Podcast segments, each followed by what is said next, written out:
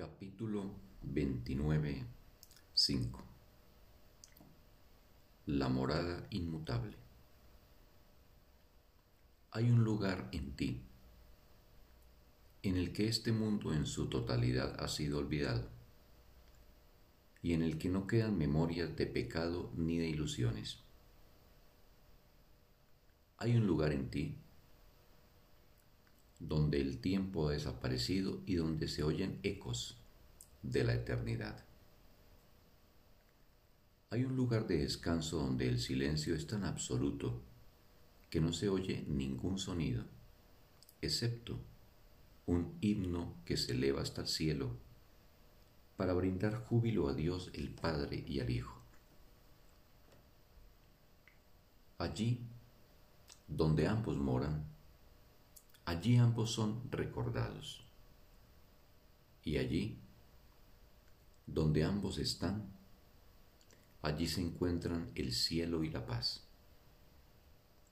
No creas que puedes cambiar el lugar donde ellos moran, pues tu identidad reside en ellos, y allí, donde ellos están, allí tienes que estar tú para siempre. La inmutabilidad del cielo se encuentra tan profundamente dentro de ti que todas las cosas de este mundo no hacen sino pasar de largo, sin notarse ni verse. La sosegada infinitud de la paz eterna te envuelve dulcemente en su tierno abrazo, tan fuerte y serena, tan tranquila en la omnipotencia de su Creador, que nada puede perturbar al sagrado Hijo de Dios que se encuentra en tu interior.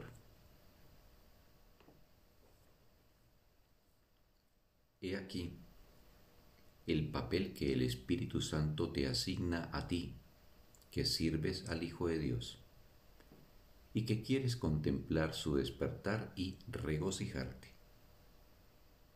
Él forma parte de ti y tú de Él porque es el Hijo de su Padre y no por ningún otro propósito que tú puedas ver en Él.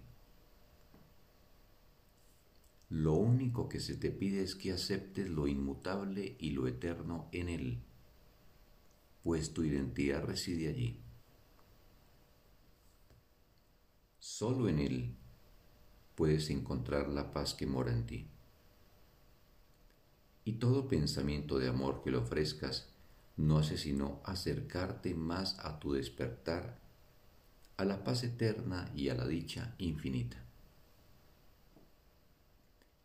Este sagrado Hijo de Dios es como tú, el reflejo del amor de su Padre por ti,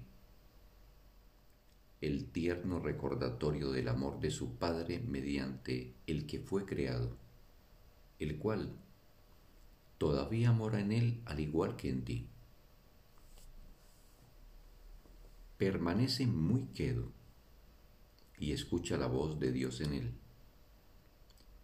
y deja que esa voz te diga cuál es su función, pues Él fue creado para que tú fueses íntegro, pues sólo lo que está completo puede ser parte de la compleción de Dios, la cual te creó. El único regalo que el Padre te pide es que no veas en la creación más que en la más que la esplendorosa gloria del regalo que Él te hizo.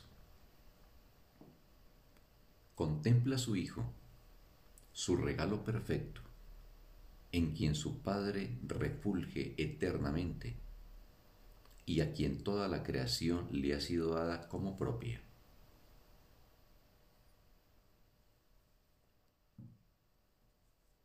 Y puesto que Él dispone de ella, se te da a ti. Por lo tanto, contempla tu paz allí donde la creación se encuentra en Él. La calma que te rodea mora en Él. Y de esa quietud emanan los sueños felices en los que vuestras manos se unen candorosamente. Estas no son las manos usurpadoras de los sueños de dolor. No empuñan ninguna espada, pues han abandonado su apego a todas las vanas ilusiones del mundo. Y al estar vacías, reciben en cambio la mano de un hermano en la que yace la plenitud. Si conocieses el glorioso objetivo que se halla más allá del perdón, no te aferrarías a ningún pensamiento, por muy leve que parezca ser su roce con la maldad. Pues entenderías cuán grande es el costo que supone conservar cualquier cosa que Dios no haya otorgado en las mentes que pueden en cambio dirigir las manos a bendecir y a conducir al Hijo de Dios a la morada de su Padre. ¿No te gustaría ser amigo de aquel que fue creado para ser la morada de su Padre? Si Dios lo considera digno de sí mismo, ¿lo atacarías tú con las manos del odio? ¿Quién que ponga sus ensangrentadas manos sobre el propio cielo podría esperar encontrar la paz de éste? Tu hermano cree estar sujetando la mano de la muerte, mas no le creas. Reconoce en cambio cuán bendito eres tú que lo puedes liberar solo con ofrecerle la tuya. Se te ofrece un sueño en el que tu hermano es tu salvador, no tu enemigo acérrimo se te ofrece un sueño en el que lo has perdonado por todos sus sueños de muerte, un sueño de esperanza que compartes con él, en vez de los sueños de odio y maldad que sueñas por tu cuenta. ¿Por qué parece tan difícil compartir este sueño? Porque a menos que sea el Espíritu Santo quien le otorgue al sueño la función que debe tener, éste continuará estando al servicio de la muerte, ya que, ya que fue concebido para el odio. Cada forma que adopta es, de alguna manera, una invocación a la muerte y aquellos que sirven al Señor de la muerte han venido a adorarlo en un mundo de separación. Cada uno con su diminuta lanza y enmohecida espada para cumplir su vieja promesa de morir. Tal es la médula de miedo de cada sueño, que no se le haya entregado aquel que otorga a los sueños una función distinta cuando los sueños se comparten, pierden la función de atacar y separar. Si bien para esto fue para lo que concibieron, en el mundo de los sueños, no obstante, no hay nada que esté exento de la esperanza de cambio y mejora, pues no es en él donde se encuentra la inmutabilidad. Alegrémonos en verdad de que esto sea así. Y no busquemos lo eterno en este mundo.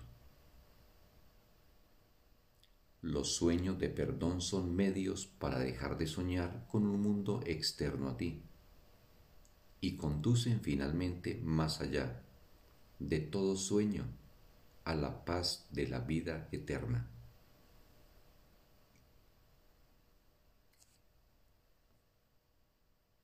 Fin del texto. Un bendito día para todos.